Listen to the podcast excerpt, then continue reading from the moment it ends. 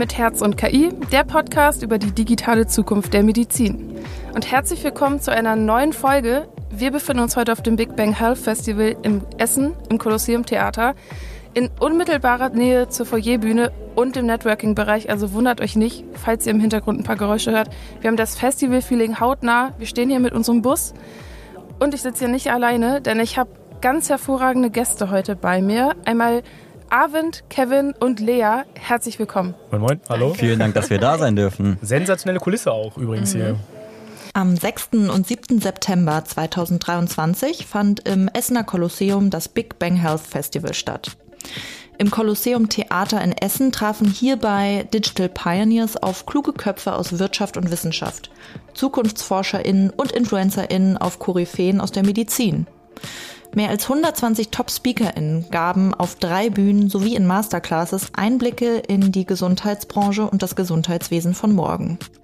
Im Fokus standen hierbei die Themenbereiche Digitalisierung, Versorgung, Nachhaltigkeit und Krebs. Bei Live-Musik und in entspannter Festivalatmosphäre boten sich zudem zahlreiche Gelegenheiten zum aktiven Austausch und Netzwerken. Falls ihr das Festival in diesem Jahr verpasst habt, ähm, macht euch keine Sorgen. Nach dem Festival ist vor dem Festival. Wir freuen uns jetzt schon sehr auf das Big Bang Health Festival 2024. Ihr arbeitet im Gesundheitsbereich, aber nicht nur das. Neben eurer Tätigkeit im Gesundheitsbereich seid ihr noch als Medfluencer tätig und teilt in den sozialen Medien wie Instagram und TikTok euer medizinisches Fachwissen. Unsere Gäste Lea, Kevin und Arvent sind neben ihren Gesundheitsberufen noch als Medfluencer tätig. Lea ist Physician Assistant und heißt auf TikTok pa.germany. Kevin ist Intensivpfleger und heißt in den sozialen Medien Kevin ITS-official und Arvind ist Arzt und macht gerade seine Facharztausbildung zum Dermatologen. Ihr findet ihn unter der Hautarzt to be. Wir verlinken euch die Accounts natürlich auch in den Show Notes. Aber jetzt zurück in den Podcast-Bus. Die drei sprechen heute mit Lisa über den Spagat zwischen ihren Gesundheitsberufen und Social Media. Freut euch auf einen kurzen Social Media Crashkurs. Ganz viel Spaß bei dem Gespräch. Also ihr seid quasi die Next Generation der Medizinbranche. Was hat euch dazu bewegt? Ähm, also bei mir, ich bin Avent, ich bin Arzt und arbeite aktuell quasi, mache meine Facharztweiterbildung zum Dermatologen. Und der Grund für mich ins Internet zu gehen, ist die immense Reichweite, die man einfach erreichen kann. Und mit der Reichweite kann man, also über die Reichweite kann man dann ganz viel anstellen und ganz viele Lösungsansätze bieten für allgemeine und alltägliche Probleme, die wir in der Medizin haben. Sei es Personalmangel, sei es unaufgeklärte Menschen, die gerne etwas mehr über sich selbst wissen wollen, über ihren eigenen Körper, über die eigene Haut. Und ähm, dann dachte ich mir, fängst du einfach mal an, ähm, weil mit anderen Worten, ich hätte gerne jemanden, wenn ich eine Frage habe zu, oder wenn ich kein Arzt wäre, hätte ich gerne jemanden, ähm, der im Internet darüber berichtet, einfach als Informationsquelle. Und das finde ich wichtig als, als Pendant, als Gegenspieler von anderen Leuten, die die vermeintlich Informationen verbreiten im Internet, die teilweise unfassbar falsch sind und auch gefährlich sind. Und da sehe ich mich als Gegenspieler, der mit evidenzbasierter Medizin, vor allem bei mir im Bereich Dermatologie, aufklärt. Ähm, was begeistert dich, Kevin, am meisten an dieser Tätigkeit? Ja, es ist ein unfassbar großes und interessantes äh, Themenfeld. Also Social Media allgemein ist mega interessant. Man, man kriegt ganz viele neue Eindrücke und man hat einfach auch die Möglichkeit, mit ja, so vielen Menschen in Kontakt zu treten, wo es vorher gar nicht möglich war. Also ich habe jetzt äh, vor zweieinhalb Jahren angefangen mit Social Media und ja, habe seither Millionen Menschen erreicht, die ich so vermutlich niemals erreicht hätte. Also ich bin ja Intensivpfleger primär und Pflegepädagoge und äh, mache das jetzt mit dem Midfluencing seit zweieinhalb Jahren. Und es wurde anfangs echt belächelt, weil die Leute gesagt haben, ja, der, der Bereich, der ist zu seriös oder es geht um zu sensible äh, Themenbereiche. Und ja, aber ich habe gesagt, nein, es ist nicht zu sensibel, es ist genau das, was die Leute brauchen und das, was die Leute auch wollen. Und die wollen sich informieren und die Möglichkeiten, die man über Social Media hat, Wahnsinn. Hat man nirgendwo anders. Also es macht Spaß, es informiert die Menschen und du holst die Leute einfach dort ab, wo sie es brauchen, weil gerade in der Pflege, das ist ja mein, mein Kernbereich, sind die Menschen oft ähm, in der Vergangenheit allein gelassen worden, beziehungsweise mit ihren Problemen alleine und, und können sich quasi nur in ihrem kleinen Kreis, im Kollegenkreis austauschen. Und durch das Social Media sind es so viel mehr Menschen geworden, so viel mehr mit ähnlicher Problematik und es, es verbinden sich ganz neue Menschen, es, es entstehen neue Bubbles, würde man jetzt sagen, im Internet. Ja, es gibt die Bubble der Ärzte, die Bubble der Pflegekräfte, es gibt Physician Assistant ganz viel, es gibt noch ganz viel weitere Berufe wie die Physiotherapeuten. Im Kern haben wir alle dieselbe Mission und zwar die Aufklärung und auch ein Stück die Unterhaltung, weil das gehört letztendlich mit zum Social Media Dasein dazu, dass man die Leute auch unterhalten muss. Ähm, Lea, Fra die Frage an dich. Ähm, Kevin hat es schon gesagt, du bist in der Bubble der Physician Assistant. Mhm, genau. ähm, was hat dich dazu bewegt, diesen Beruf einzuschlagen, der ja doch etwas neuer ist und nicht ganz so bekannt? Und was würdest du jungen Leuten mit auf den Weg geben, die ebenfalls diesen Beruf einschlagen wollen? Also bei mir war das eigentlich ganz zufällig, dass ich diesen Beruf entdeckt habe. Ähm, es hat also die Hochschule, wo ich jetzt oder wo ich studiert habe, hat eine Informationsveranstaltung dazu gegeben. Ich habe mir das angehört und fand das sehr interessant, weil das so abwechslungsreich ist zu dem, was wir sonst im Gesundheitswesen haben. Und ähm, eben halt wegen der Flexibilität im Beruf, sei es jetzt oder später, sagen zu können, ähm, ich will den Fachbereich wechseln, ich will meine Arbeitszeit reduzieren, ich will einfach eine angenehme Work-Life-Balance Resonanz haben. Ähm, das sind so diese, die Dinge, die mich sehr ähm, gecatcht haben, nenne ich das jetzt mal. Und für diejenigen, die auch diesen Beruf einschlagen wollen, ähm, die kann ich auf jeden Fall auch nur ermutigen. Es gab viele, die gesagt haben, hey, der PA ist doch irgendwie nichts Halbes, nichts Ganzes und ähm, der Beruf hat keine Zukunft und ähm, wir machen doch eh nur die Drecksarbeit sozusagen von allen anderen, das stimmt überhaupt nicht. Also wenn man ähm, in einem guten Team ist, wird man echt gefördert, umgefordert. Es ist jeden Tag abwechslungsreich und es macht mega viel Spaß. Und aus Sicht der Intensivstation sensationell, mhm. wenn wir diese Leute auf Station haben. Also ich habe wenige Stationen leider erst erlebt, die diese Physis Physician, Sag das bitte nochmal. Physician Assistant. Physician Assistant. Das ist einfach ein schwieriges Wort. Aber diese, diese Kollegen, die, die geben dir so viel. Also das ist so eine Bereicherung von so einer Intensivstation. Also das ist ja die Schnittstelle zwischen Arzt und Pflege mehr oder weniger. Und äh, die Kollegen sind immer für uns ansprechbar. Wenn der Arzt jetzt, sage ich mal, seinen Kernkompetenzen nachkommt, sind die Kollegen dazwischen geschaltet und können einfach total unkompliziert vermitteln und äh, helfen genau. so einer Intensivstation mega weiter. Also ja. ich kann nur ermutigen, das weiter zu fördern und auch an die Krankenhäuser, das, das ja, ähm, weiterzumachen und die Leute auch einzustellen. Ja. Ihr habt vorhin in eurem Panel auf der Bühne ja auch schon über dieses Thema gesprochen und ähm, was mir bei eurem Talk auf jeden Fall hängen geblieben ist, ist, dass ihr natürlich nicht nur aufklärt im Internet und auch über eure medizinische Themen spricht, sondern dass ihr auch als eine Art Role Model fungiert. Ähm, glaubt ihr, ähm, dass ihr es, also ist es euer Ziel, mit, eurem, mit eurer Medfluencer-Tätigkeit auch den Medizinberuf vielleicht attraktiver zu machen? Und habt ihr da auch schon Erfahrungswert, ob das auch funktioniert? Ich würde behaupten, der Beruf, der, die medizinischen Berufe sind schon attraktiv. Also ganz harte Aussage, die sind attraktiv, die haben nur teilweise schlechte Rahmenbedingungen und dadurch sind die unattraktiv. Es gibt keinen, der sagt, äh, Arzt sein, nee, nie im Leben. Oder es gibt wenige, die sagen, Arzt sein kann ich mir nicht vorstellen. Ähm, es gibt ja mehr Leute, die, die Nachfrage ist ja größer als das Angebot. Das heißt, Leute für Leute, also dass, dass sich Leute für Medizin begeistern, ist jetzt nicht meine Hauptintention, würde ich behaupten, weil da gibt es schon unfassbar viele Leute, die sich dafür interessieren. Es geht vielmehr darum, einen ähm, einen Realitätscheck einfach mal zu geben. Wie ist das überhaupt als Arzt? Und ähm, der hat mir zum Beispiel auch gefehlt. Alle haben mich vor dem Studium gefragt, ey Arzt, möchtest du das überhaupt machen? Und meine Antwort war immer, keine Ahnung. Ich habe es ja noch nie gemacht. Und ich weiß auch nicht, wie es ist. Ich probiere es mal aus und es ist gut ausgegangen. Aber es geht jetzt für mich auch darum, den anderen zu zeigen, wie ist es überhaupt als Arzt, um äh, ganz ähm, realitätsnah auch zu zeigen, wie ist das als Arzt. Und ich finde, für die Gesellschaft ist es auch eine tolle Sache, wenn Leute aus der Pflege, wenn Leute als Physician Assistants, wenn Ärzte als Role Models dastehen, ähm, eher als andere Leute, die, ähm, weiß nicht, anderen Content machen. Das ist natürlich eine subjektive Meinung, aber ich finde, nehmen wir an, ich hätte Kinder, ich würde wollen, dass sie, dass deren Role Models Ärzte, Pfleger oder Physician Assistants sind. Ähm, ich finde, dass ähm, ist eine gute Sache und wenn die dann auch noch aufgeklärt werden parallel dazu, dann ist das eine unfassbar gute Sache. Ähm, für mich sehr persönlich selber, ich möchte gar nicht, dass ich selber als Role Model quasi gelte. Also ich habe keine Affinität zu äh, berühmt werden und mein Gesicht soll überall drauf sein. Ganz im Gegenteil. Aber ich finde, das äh, braucht die Gesellschaft einfach. Also auch als, als ähm, Entgegenkommen der Gesellschaft, was die Gesellschaft vorantreibt. Bei mir ist der Fokus noch ein bisschen anders. Also der Kollege macht das sehr professionell auf seiner Ebene. Super, also du, du bringst die Gesundheitsthemen super nah und du bist so ein bisschen das seriöse Pendant zu mir. Also nicht, weil ich jetzt unbedingt unseriösen Content mache, sondern weil ich eher versuche, die Plattform so zu nutzen, wie die meisten User es nutzen wollen würden. TikTok zum Beispiel.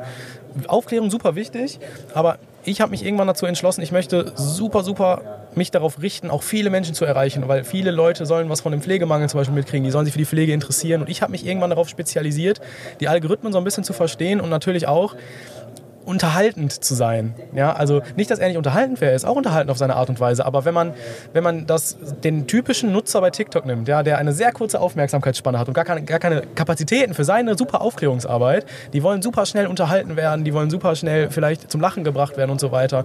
Und ich versuche einfach dadurch meinen Accounts diesen Push zu geben, dass Pflege wirklich in in Munde ist, ja, dass alle drüber sprechen und wenn es dann eine lustige Szene ist, ist es doch auch toll, ja. Und ähm, daraus resultiert dann, dass ich die ganzen User nehme und die dann auch rüber swipe, swipe zum Beispiel zu, zu Instagram, wo man dann auch wirklich seriös auch in den Kontakt treten kann.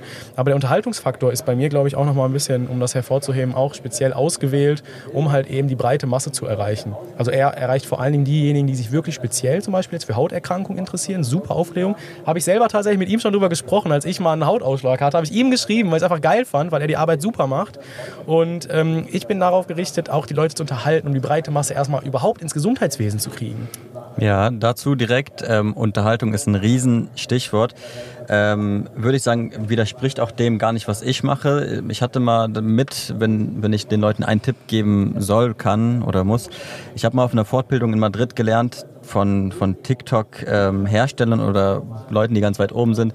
Die haben gesagt, äh, und das war eine, eine Veranstaltung nur auf Ärzte und Medfluencer gerichtet und da wurde gesagt, vergesst nicht, diese Plattformen dienen der Unterhaltung. Wenn ein, wenn jemand nach Hause geht und im Bett liegt, der möchte nicht äh, Neurodermitis, was ist das hören, sondern der möchte unterhalten werden. Und wenn ihr erfolgreich sein wollt, dann müsst ihr euren Content unter also durch Unterhaltung rüberbringen, dass die Leute gerne lernen wollen. Das ist übrigens auch das, was in den Schulen fehlt. Also setzt euch hin, macht eure oh, Bücher ja. auf und wir lernen jetzt. Richtig, ein, ein Stichwort, was mir da immer im Kopf bleibt, ist so Gamification. Äh, Inhalte spielerisch ähm, präsentieren, Inhalte so präsentieren, dass man sich die freiwillig anschaut. Denn freiwilliges Lernen, das ist in der Psychologie bekannt, äh, ist das, was das Wissen, was hängen bleibt. Und das muss man dann so einbauen. Und ich habe da so, so eine persönlich eine, eine Strategie für mich entwickelt. Ich nenne das ähnlich wie so, so, so eine Discounter-Strategie. Wenn man in den Supermarkt geht, haben die Angebote oder Markenprodukte im Angebot, mit denen die teilweise nicht mal verdienen. Das heißt, die Produkte sind nur da, um Leute zu locken, damit die dann Eigenprodukte in den Discountern kaufen, womit die dann Geld machen. Und ich mache das so, dass ich mit meinen unterhalterischen Videos die Leute anlocke, dann folgen die mir und dann kriegen die quasi als Geschenk noch zusätzlich Neurodermitis. Was ist das? Das ist sehr fachlich erklärt, so meinte ich es auch. Nein, der Ansatz ist super. Genau so ist es, also so funktioniert es auch. So holst du die Leute ins Boot und so ja. kannst du auch dann für ernsthafte Themen begeistern. Super, ja. Ich, ich würde behaupten, deswegen funktioniert es auch. Deswegen Wahrscheinlich ja. Also es ist halt der Unterhaltungsfaktor. Wenn du genau. von der Arbeit kommst, hattest acht Stunden einen wirklich stressigen Tag, dann willst du jetzt nicht noch eine Fortbildung über Neurodermitis, wie du sagst, äh, erfahren. Oder in meinem Fall willst du dir jetzt keine Pflegetheorien geben. Da hat halt wirklich keiner Lust drauf. Das ist auch so. Und deshalb der Unterhaltungsfaktor ist auf diesen Plattformen halt enorm. Ihr seid Experte in der Sache. Welchen Tipp würdet ihr denn unseren Zuhörern mitgeben, die vielleicht auch Lust haben, über Medizinthemen zu berichten. Genau, und Content zu produzieren. Ja, also ich kann mich, glaube ich, den beiden auch nur anschließen. Unterhaltung ist wirklich ganz, ganz wichtig. Ähm, ich glaube, die User haben wirklich eine kurze, also ich schließe mich da ein, äh, eine sehr, sehr kurze Aufmerksamkeitsspanne und dann, wenn man irgendwie schon ähm, irgendwie so realitätsnahe Geschichten erzählt, wie das der Kevin zum Beispiel macht, ähm, aus seinem Alltag auf der Intensivstation berichtet, ich glaube, das ist voll interessant. Wenn du dann hörst, oh mein Gott, der Patient kam mit das und das, das haben wir gemacht und wie hat sich die Geschichte entwickelt, so lernen die Menschen auf einer anderen Weise nochmal das Gesundheitswesen und auch das Krankenhaus kennen. Und ähm, natürlich, was, also darauf lege ich auch so ein bisschen meinen Fokus, das einfach unterhaltsam zu, also zu gestalten. Ähm, vor allem auch für Studenten, jetzt unabhängig von der Fachrichtung und was man dann im Endeffekt studiert. Ähm, da einfach so einen allgemeingültigen Content für Studenten, Schüler, Azubis, äh, sonstiges zu machen, um die so dann natürlich auch in die Medizinbranche zu locken. Wichtig ist einfach, dass du den Leuten keinen Quatsch erzählst. Ja, also der Kern deiner Videos sollte natürlich der Wahrheit entsprechen ich glaube, fast jedem ist bewusst, dass meine Darstellung beispielsweise sehr extrovertiert, sehr übertrieben ist. Und äh, ich habe zum Beispiel das Kernelement der Bratpfanne beispielsweise bei mir in meinen Videos. Ja. Also natürlich wird da keiner mit der Bratpfanne geschlagen, ja, aber die Leute verstehen das Prinzip zum Beispiel. Es gibt eine Problematik im Krankenhaus, die ist in irgendeiner Art und Weise ähm, halt aufbereitet, ob es jetzt lustig ist oder seriös oder seriöser, ernsthafter. Und ähm, es, es führt aber alles zu dem Kernpunkt, dass es wirklich eine wahre Geschichte ist und dass die Leute daraus lernen, was passiert im Krankenhaus, wie läuft das so ungefähr ab, wie kann ein Krankheitsbild aussehen, wie erkenne ich zum Beispiel eine Pankreatitis zum Beispiel. Ja? Da habe ich so Quizformate, dann können die Zuschauer mitraten und so ist es auch ein bisschen interaktiver. Und ähm, ja, was mir wichtig ist, dass man auch vorher gut recherchiert. Wenn man so Inhalte erstellt, dann sollte man da auch jetzt kein Halbwissen verbreiten, sondern der Kern sollte schon stimmen, weil sonst wird es auch ein bisschen gefährlich.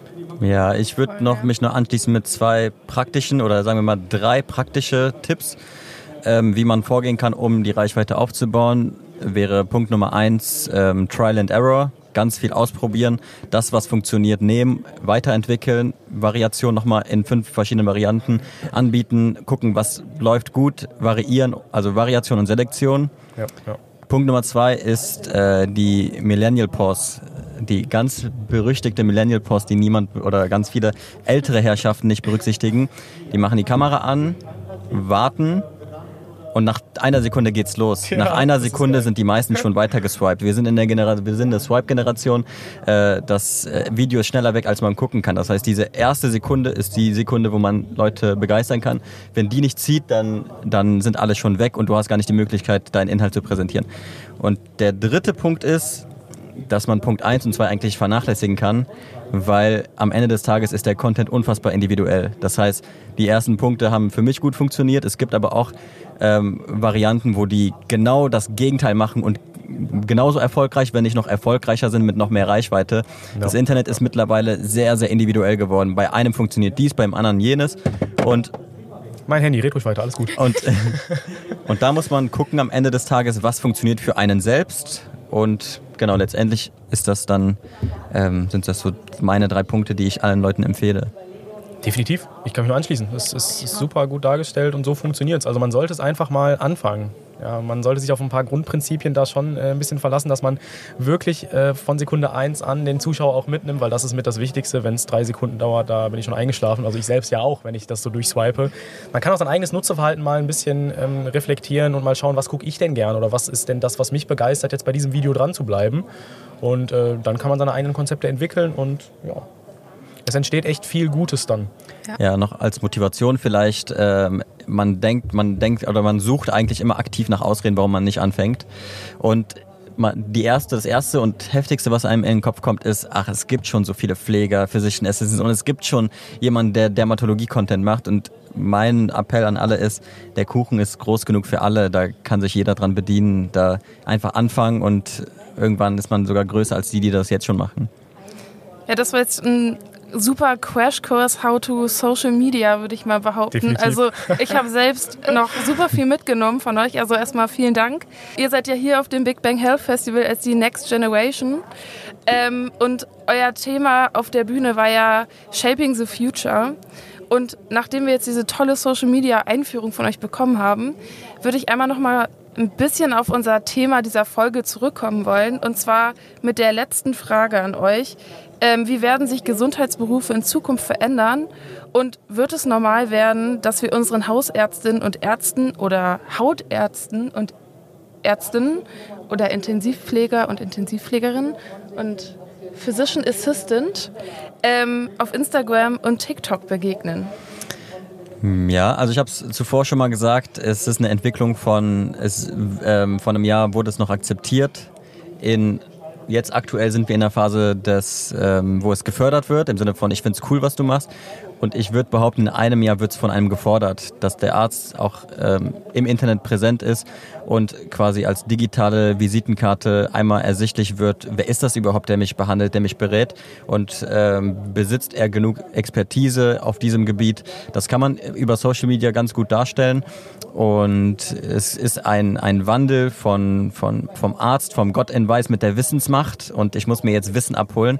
Ähm, eine Entwicklung dahingehend, dass man mit bereits äh, Wissen im, im Rucksack zum Arzt geht und sagt, äh, ich habe das und das und das gehört, gelesen und ähm, stimmt das überhaupt, was da ist? Also es geht mehr von Wissensvermitteln eher zu äh, Wissen validieren. Man erkennt, man sieht ganz viel im Internet von Müll bis hin zu unfassbar interessanten und wichtigen Themen. Und die Ärzte haben dann auch mit die Aufgabe zu selektieren, was ist richtig, was ist falsch und dann die eigene Erfahrung mit in, in, in ähm, ja, in den Raum werfen, im Sinne von das und das ist unsere Erfahrung in der Klinik. Ähm, vielleicht auch die und die Therapien sind für so und so viel, 70 Prozent der Patienten gut und eher nicht. Also die Erfahrung der Klinik wird dann Hauptbestandteil der ärztlichen Aufgabe, dann das, die Erfahrung zu teilen.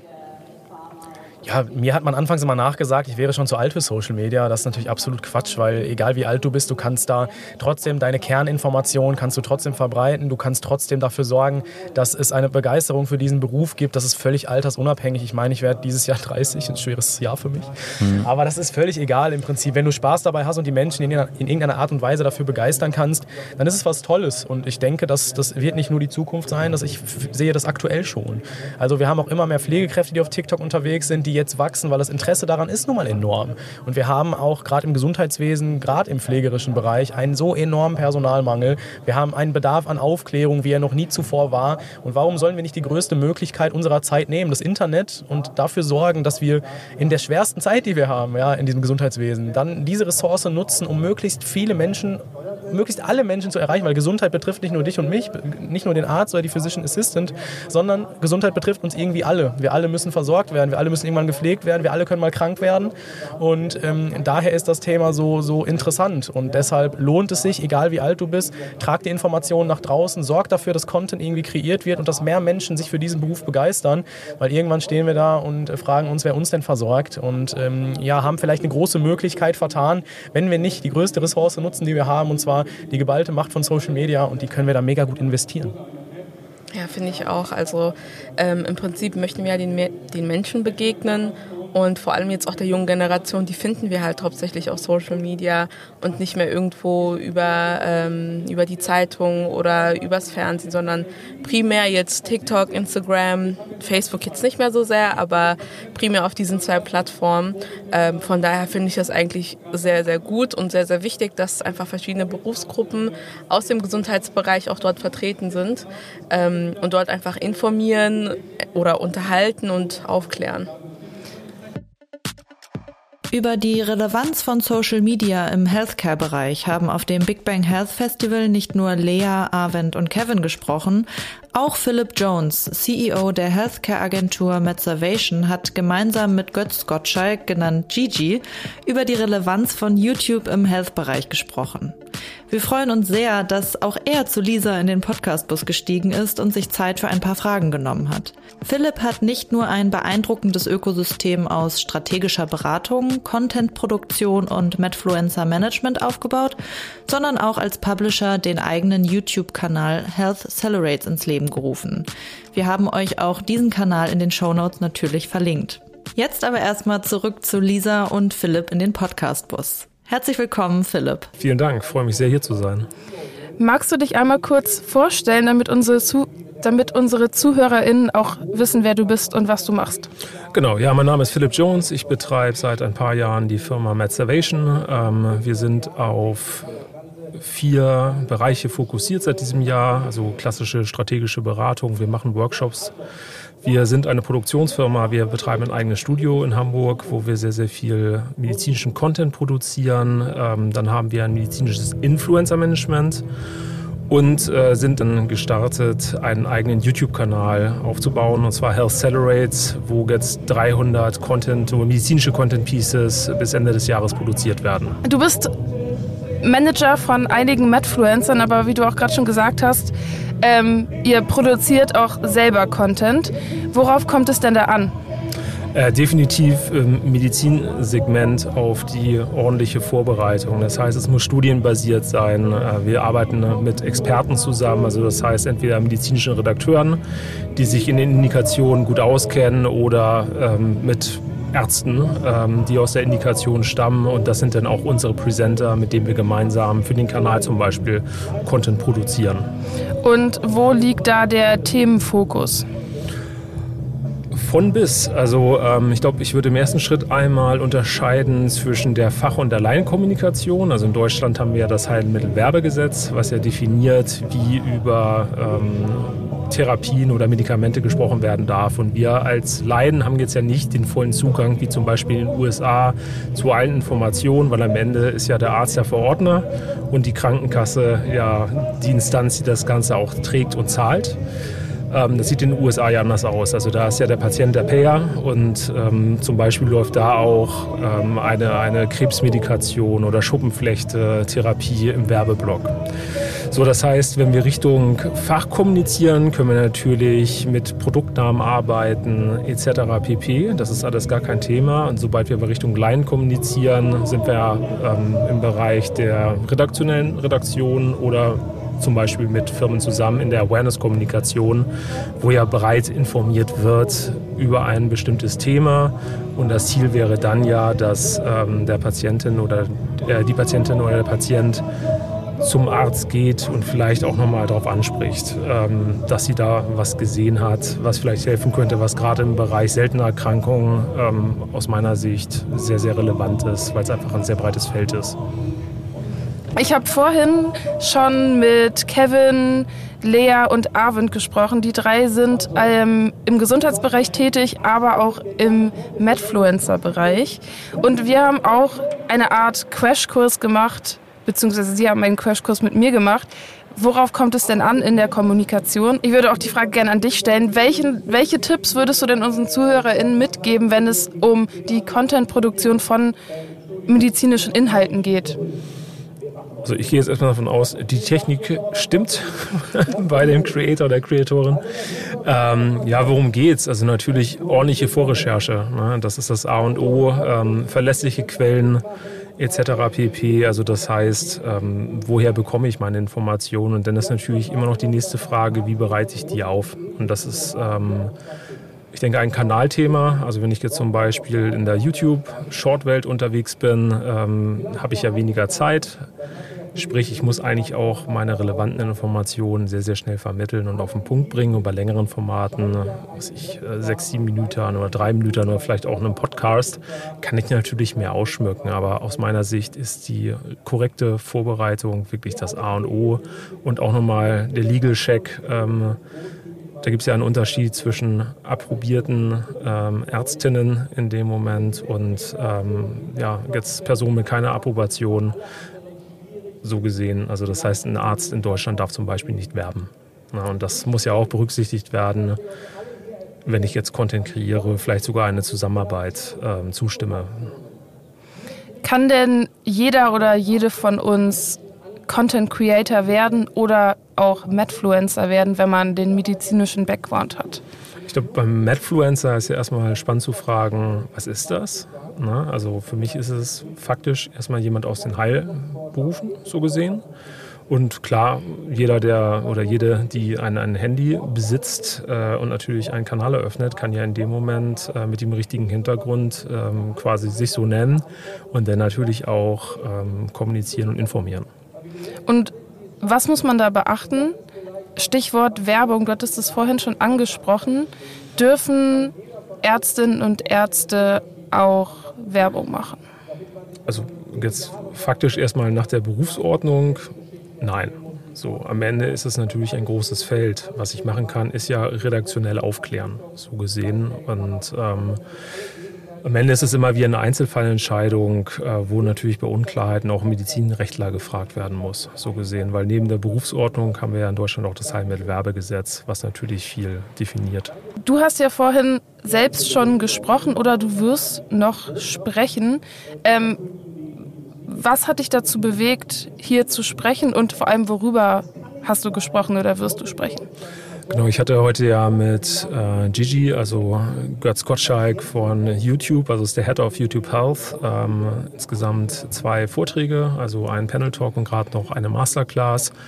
Ja, und wir haben einmal darüber gesprochen, ähm, was ist YouTube Health überhaupt? Also es ist ja am Ende ein, ein ich nenne es einfach mal System, äh, was in Deutschland Anfang des Jahres gestartet ist, wo nach bestimmten Kriterien, die unter anderem mit von der WHO erlassen wurden, ähm, Kanäle sich zertifizieren lassen können, um dann auch so ein, eine Art Stempel zu bekommen, dass es halt vertrauenswürdige Informationen sind. So, darüber ähm, wurde natürlich gesprochen.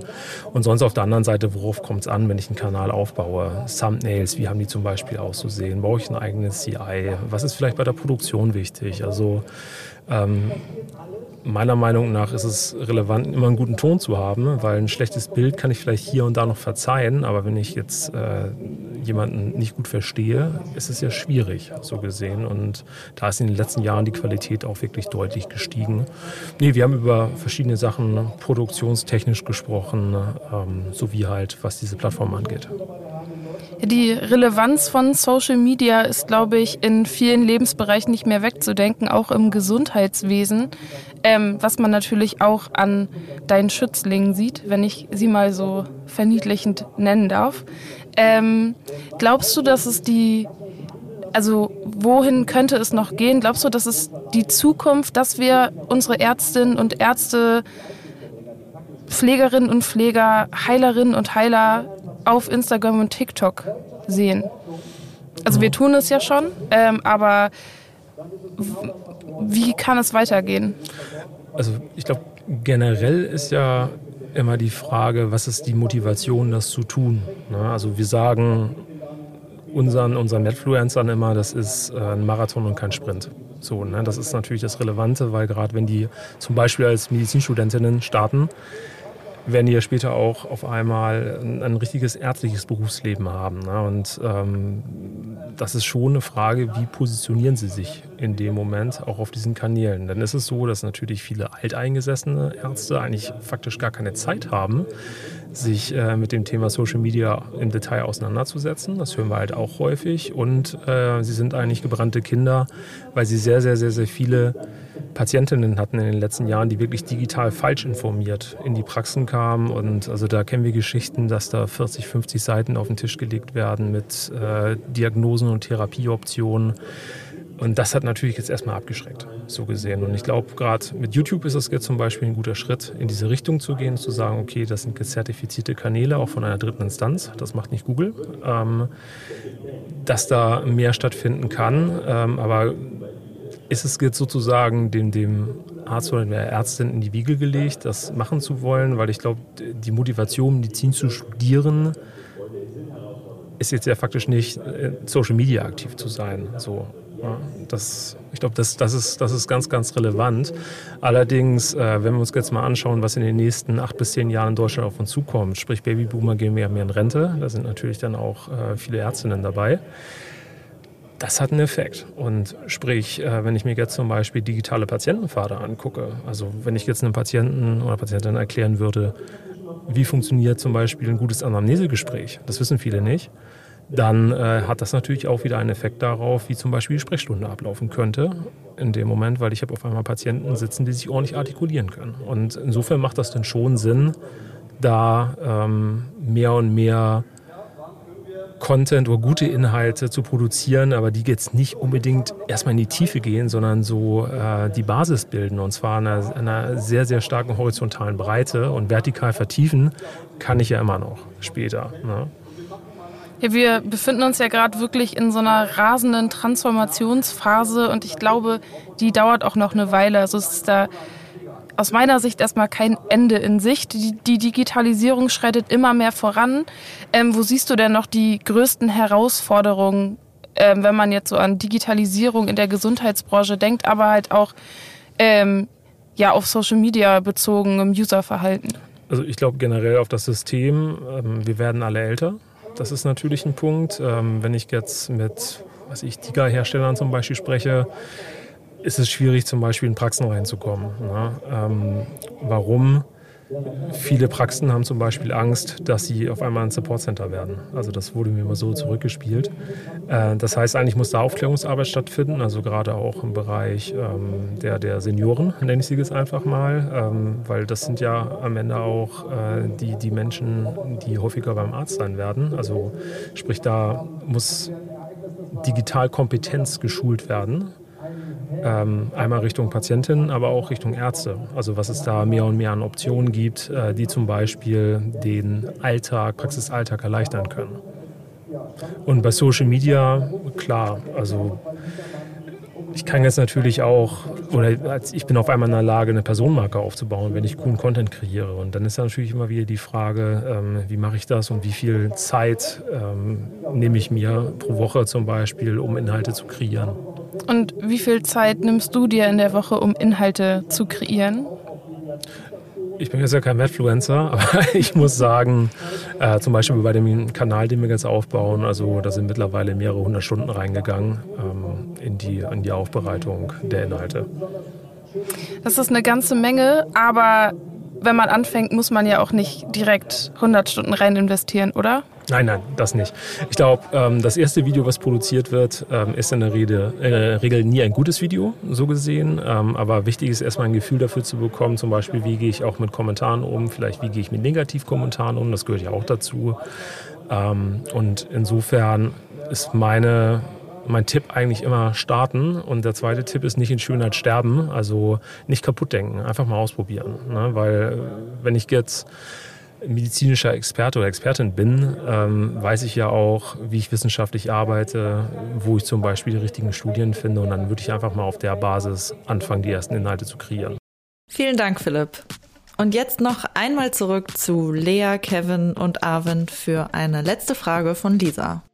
Bevor wir jetzt gleich alle davon schmelzen. Ja, es ist, ist, wirklich warm. Also in diesem Bus, wenn ihr das sehen könntet, also oder auch fühlen könntet, es ist bestimmt, also locker 35 Grad, also locker. Ja, safe. Ähm, würde ich wirklich zur letzten Frage kommen. Und zwar haben yes. wir in unserem, in unserem Podcast das Format Herzenssache und wir stellen all unseren Gästen die gleiche Frage. Und zwar, was soll heute in fünf Jahren in der Medizin möglich sein, was noch nicht möglich ist? Ähm, genau. Und das würde ich auch gerne an euch stellen. Schwierige Frage. Muss ich überlegen. Was soll in fünf Jahren möglich sein, was heute noch nicht möglich ist? Es kann auch etwas sein, was vielleicht super unrealistisch ist. Wir sind jetzt quasi bei Wünsch dir was. Okay. Schwierige Frage. Ich würde, also auch wenn es ein ethisch ähm, stark schwieriges Thema und emotional beladenes Thema ist, aber ich bin nach wie vor ein Verfechter der Sterbehilfe. Da muss man noch eindeutig ein bisschen nachregulieren, rechtlicherseits.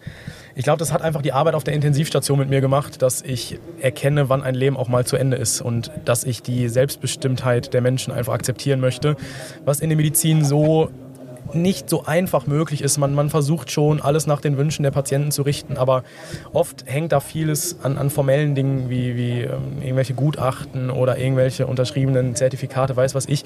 Also Sterbehilfe sollte in Deutschland überdacht werden. Da gibt es ganz viel Nachholbedarf und ich hoffe, dass wir in fünf Jahren so weit sind und auch ernsthaft über den Tod reden können, weil der gehört zum Leben dazu, wie eine schöne Zeit zu haben. Ja. Ich würde mir wünschen, in fünf Jahren, dass wir rechtlich einfach einen noch viel größeren Support haben. Das heißt, mit anderen Worten real gesprochen, wenn ich in der Notaufnahme bin und jemand kommt mit einem Hautpilz, dann muss ich nach äh, fünf Minuten Anamnese, körperliche Untersuchung und äh, Rezept ausgeben, noch zehn Minuten damit verschwenden, so muss man es ausdrücken, das Protokoll so auszuführen, dass das Protokoll nicht anfechtbar ist ähm, falls der Pilz jetzt doch nicht so auf die Therapie anspricht, wie man das äh, sich gewünscht hat. Das heißt, sagen wir mal, der Pilz war resistent oder so und du hast nicht in, dem, in deinem Protokoll geschrieben, ähm, ich habe den Patienten darüber aufgeklärt, dass es auch resistente Pilze gibt, dann kann, bist du rechtlich anfechtbar und das bietet so viel Angriffsfläche, deswegen sind wir mehr ähm, am Tag sind wir länger damit be beschäftigt, uns rechtlich abzusichern, als Patienten zu helfen. Das macht den Beruf ein bisschen ja, lästiger, sage ich mal. Ja, Bürokratie abbauen allgemein, auch in der Pflege. Also absolut Katastrophe. Also viel Zeit, was für die Dokumentation drauf geht und für rechtliche Belange, das könnte man auf jeden Fall optimieren. Da würde ich mich einklinken wollen. Mm, das war auch genau das, was ich sagen wollte. Na super, haben also wir wenn dann man einfach weggenommen. einfach genau für, für Bü- Bürokratie, wenn das statt 80 Prozent nur noch 20 Prozent der Zeit einnehmen würde. Das wäre ein Traumwunsch. Ich würde sagen, das war ein gutes Schlusswort. Ähm, herzlichen Dank für eure Zeit und für eure tollen Antworten für den Social Media Crashkurs und für das gemeinsame Schwitzen in diesem kleinen Büsschen hier. Das ist echt eine Sauna. Danke für die Einladung. Ja. Das war super schön. Also schön ist es auf jeden Fall. Vielen Dank fürs gesamte Festival hier, Big Bang Ja. Health Festival, dafür, dass wir auch uns, unsere Stimme erheben dürfen, dass wir diskutieren dürfen mit anderen Leuten. Ähm, einfach für die Organisation ist, ist unfassbar wertvoll und alternativlos, würde ich behaupten. Auf jeden Fall. Ja. Lisa hat natürlich auch Philipp gefragt, was er sich wünscht, was in fünf Jahren möglich ist, was heute noch nicht möglich ist. Schwierige Frage. Ähm, ich würde es jetzt mal auf unseren Bereich beziehen. Also vielleicht mehr, was würde ich mir wünschen, ähm, dass es äh, mehr medizinische Inhalte gibt auf ähm, den so sozialen Plattformen, die gut sind und dass diese Inhalte, die ganzen schlechten Inhalte verdrängen. Also ich denke jetzt mal an die Corona-Pandemie, was da auch äh, publiziert wurde und dass genau einfach durch die Menge der guten Inhalte auch ähm, die Gesundheitskompetenz der Deutschen nach und nach steigen wird. Vielen Dank für deine Zeit und vielen Dank, dass du mit mir in den Podcastbus eingestiegen bist. Und vielleicht hören wir uns ja auch noch ein zweites Mal. Ja, vielen Dank und ähm, ja, hat mir einfach eine Riesenfreude gemacht. Danke für das tolle Interview und die Chance. Zurück aus unserer gewohnten Aufnahmesituation in unserem Hamburger Studio möchte ich natürlich meinen Dank auch an euch richten. Vielen Dank, dass ihr wieder zugehört habt. Ich hoffe, ihr konntet genauso viel mitnehmen wie Marie und ich. Es hat auf jeden Fall sehr viel Freude gemacht, auf dem Big Bang aufzunehmen. Falls ihr Fragen, Anmerkungen oder Feedback habt, schreibt uns gerne eine Mail an podcast.jdb.de und wir hören uns beim nächsten Mal wieder.